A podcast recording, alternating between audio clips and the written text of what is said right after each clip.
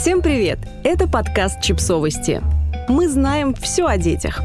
Как помочь своим родителям стать более включенными бабушками и дедушками? Причины, по которым бабушки и дедушки отсутствуют в жизни внука, могут быть разными. Родители ребенка могут находиться со своими родителями в конфликте, могут держать дистанцию для сохранения здоровья пожилых людей, могут просто жить от них на большом расстоянии. У бабушек и дедушек, в конце концов, может быть напряженная работа и другие интересы. Но попробовать договориться об их участии в жизни внуков всегда можно. Портал «Рампор» собрал несколько советов о том, как это сделать. Почему бабушки – важная часть жизни ребенка? Как объясняет психолог Джина Гловер, польза заключается в первую очередь в том, что ребенок получает опыт взаимодействия с другими взрослыми, а не только с родителями. Очень немногие дети получают безраздельное внимание взрослых, а бабушки и дедушки могут предоставить его, и это приносит ощутимую пользу. Иметь рядом кого-то, кто тебя любит и заинтересован в твоем благополучии, но при этом не является мамой или папой, важно. Кроме того, с бабушками и дедушками обычно выстраиваются более легкие взаимоотношения. И подросток, например, один и тот же совет, прозвучавший из уст мамы и бабушки, воспринимает по-разному. Кроме того, если ребенок когда-либо переживал неблагоприятный детский опыт, например, травму из-за жестокого обращения или пренебрежения, наличие поддержки со стороны взрослых может помочь ему избежать любых негативных психологических последствий. Мы хотим вовлечь бабушек и дедушек в жизнь детей. Что нам делать? Для начала стоит выяснить, почему они не вовлечены сейчас.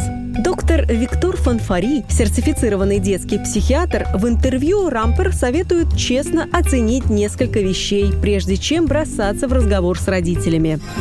Завышенные ожидания – во-первых, вы должны определиться, чего вы хотите. Вы хотите, чтобы ваши родители присматривали за детьми или чтобы внуки просто побольше общались со своими бабушками и дедушками? Фанфари объясняет, что большинство бабушек и дедушек не против того, чтобы играть с внуками и участвовать в каких-то совместных мероприятиях. Но не все хотят быть няньками, поэтому стараются держать дистанцию. Для начала просто задайте им несколько вопросов. Спросите, пап, мам, как часто вам будет удобно проводить время вместе с нами и нашими детьми. Может быть, это будут встречи в песочнице, ужины или просто видеозвонки.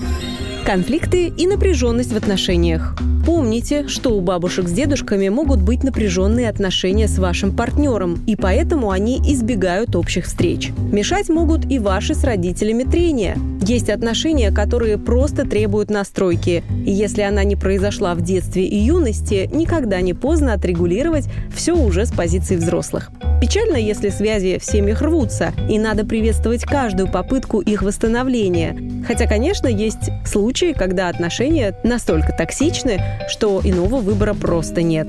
Если ваши родители избегают встреч с внуками из-за конфликтов с вами, постарайтесь держать эти споры подальше от младших членов семейства. Неумение выстраивать разговор – Иногда бабушки и дедушки просто не знают, с чего начать. Бабушки и дедушки могут рассказать о семейной истории, о тех временах, когда они были молоды, а вы сами были маленькими. COVID-19 внес свои коррективы в отношения бабушек и внуков. Они могут быть разделены просто ради соображений безопасности.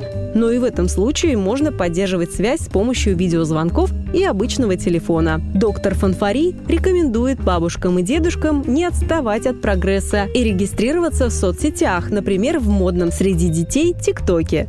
Тогда они смогут делиться с внуками забавными видео, а внуки будут знать, что их бабушки и дедушки и в современном мире прекрасно ориентируются.